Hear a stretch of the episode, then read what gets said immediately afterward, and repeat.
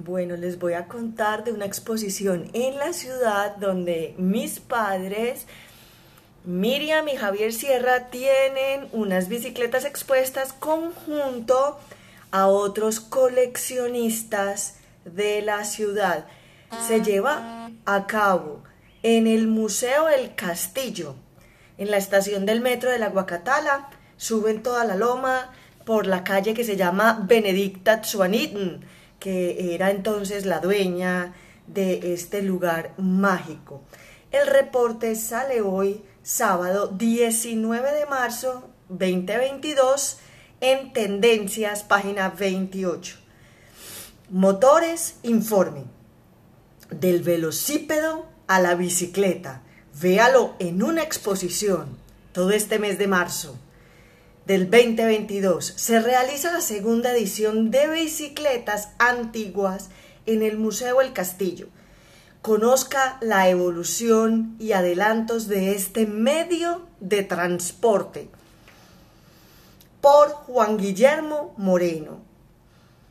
Dos velocípedos, palabra que en latín significa pies rápidos reciben al visitante en la entrada a la muestra de bicicletas antiguas en uno de los salones principales de El Castillo.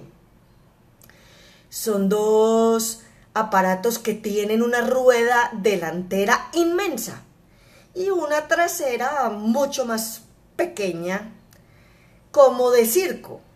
Las que hay en la exposición son réplicas pero igual impresionan. Fue un invento de Karl Freiherr von Drais desde hace 205 años. Hmm.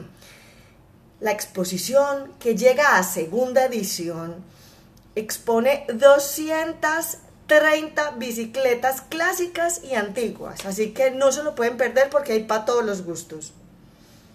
La idea es hacer un homenaje, conocer la historia y fomentar el uso del famoso caballito de acero. La bicicleta más antigua de las que tenemos aquí en estado original es una de las de 1916. Dice el ingeniero industrial, entusiasta, restaurador y curador de la exposición, Juan Pablo Jaramillo. Hay dos piezas importantes.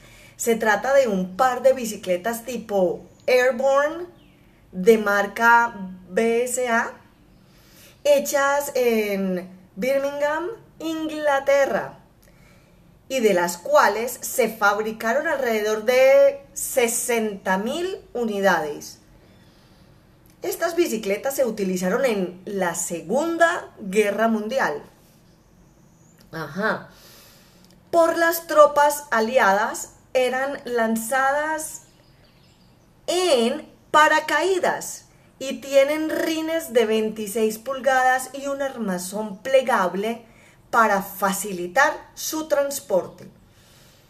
Los soldados las usaban para reunirse apenas tocaban tierra en sitios distantes unos de otros. Una vez utilizadas, las dejaban abandonadas en el campo de batalla. En Colombia, que se sepa, se conservan cuatro unidades. Los triciclos. Hay ejemplares en estado de conservación, otros restaurados, pero todos evocadores de la infancia de los visitantes. Están en un salón redondo, más pequeño que el principal. Están los famosísimos triciclos de San Diego, los que tenían el centro comercial en los años 70 y parte de los 80 para la diversión de los pequeños. Estos eran fabricados por dos empresas antioqueñas, Ame y Jurime. Me ayudan en la pronunciación, por favor. Y tenían uno o dos asientos. También hay una exhibición de carros de pedales. son de fabricación norteamericana y hay modelos originales y restaurados. Las bicis de ruta tan populares en las décadas de los 70, 80 y 90 tienen un espacio. Las Alan, Benotto, Pinarello, Colnago, Bianchi, creo, Gios, que lucieron las grandes estrellas de la época como Martín Emilio Cochise Rodríguez, Rafael Antonio Niño, Lucho, Herrera, Lucho Herrera y Pablo Parra.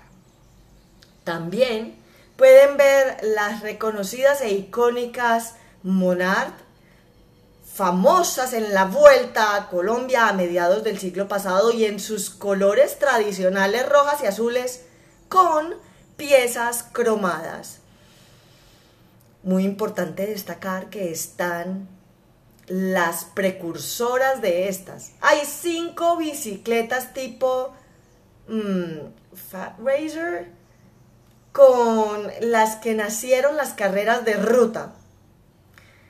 En estas épocas tomaban una bicicleta estándar, le quitaban lo que pesara o fuera innecesario para correr, guardabarros, cubrecadenas, luces, parrillas, gato, le instalaban un manubrio más ergonómico y arrancaban a pedalear. Comenta Jaramillo. Lugar para las BMX. En el auditorio hay una porción representativa de este tipo de bicicletas tan populares en los años 80 cuando el denominado ciclocross, después conocido como bicicross, ingresó con fuerza al país, sobre todo a la ciudad, donde nacieron figuras tan reconocidas de este deporte como Carlos Mario Oquendo, Augusto Castro y la triple medallista olímpica y múltiple campeona mundial, Mariana Pajón. Redline, Mungus, MCS, Skyway son marcas representativas que tienen ejemplares exhibidos en este evento. Hay un par de las llamadas motobikes, unas bicicletas que tenían aspecto de motos. Hay modelos de Yamaha y Schwinn con un Stingray que fue precursora del BMX en los Estados Unidos y está en perfecto estado de conservación. Las marcas colombianas, desaparecidas casi todas, cierran la muestra de este tipo de vehículos presididas por la ya mencionada Monarch con su emblemática monareta y la llamada princesa. Hay representación de Ciclobay, Arbar y marcas de fabricación nacional. Homenaje a Rigo. En el escenario del salón principal se le rinde homenaje al ciclista antioqueño, con algunas piezas de uso personal. Hay una bici de contrarreloj y una muestra de los uniformes, medallas y trofeos obtenidos por el carismático Toro de Urrao. Medalla de plata en los Juegos Olímpicos de Londres 2012 y segundo en el Giro de Italia del 2013. Y en el Tour de France en el 2017. La muestra, que estará abierta hasta el 3 de abril de este año 2022, concluye con una zona donde se exhiben las modificaciones y personalizaciones que se le hacen a todo tipo de bicicletas. Una cultura que tiene trascendencia en los amantes de este medio de transporte uno de los más utilizados en la actualidad y del que hay miles de usuarios, aparte de los cultores, entusiastas, coleccionistas y restauradores en Medellín. Bueno, entonces en el metro se sabe que eh, se pueden inscribir con la cédula, en fin, para tener las bicicletas que nos presta la ciudad. Y en el Museo El Castillo también se puede tomar café en la Casa de Muñecas de Isolda de Chavarría. Y al lado del museo también está el Museo de Transporte. Bueno, eh, disfruten este paseo en el tiempo para entender este mm, mm, tradicional medio de transporte.